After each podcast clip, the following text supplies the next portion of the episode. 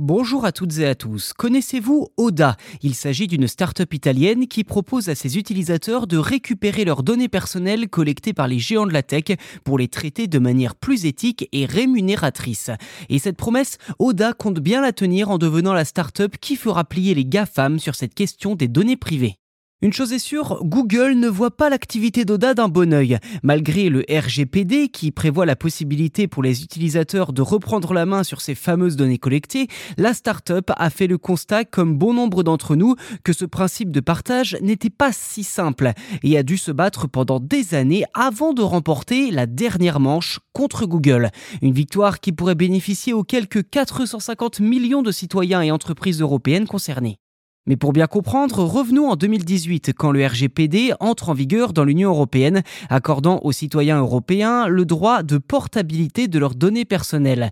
Cette même année, ODA est créé pour permettre aux individus d'appliquer ce RGPD et donc de contrôler l'utilisation de leurs données personnelles et recevoir éventuellement une rétribution si elles sont valorisées.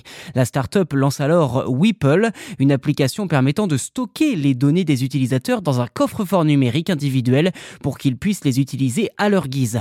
En échange, les abonnés reçoivent des réductions ou d'autres avantages. Cependant, certaines entreprises comme Google refusent de partager les données collectées. Oda décide alors de saisir l'autorité italienne régulant la concurrence, qui ouvre alors une enquête pour abus de position dominante contre Google. Une petite victoire alors pour Oda, suivie d'une beaucoup plus importante le 22 février dernier, quand Google publie trois engagements dans un communiqué afin de faciliter le partage des données personnelles avec d'autres fournisseurs de services en ligne.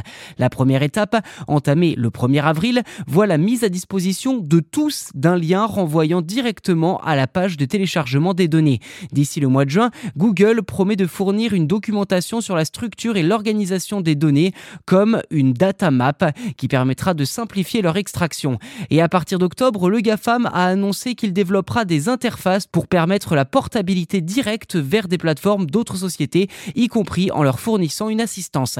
À noter qu'il n'est pas impossible que ces engagements aient été pris sous la contrainte du Digital Market Act, un règlement européen qui obligera les GAFAM et autres géants de la tech à faciliter encore plus les transferts de données. En attendant sa mise en œuvre, cette affaire sonne comme un avertissement pour tous les autres acteurs en position dominante comme Amazon ou Meta qui collectent massivement les données en Italie mais aussi dans le reste de l'Europe.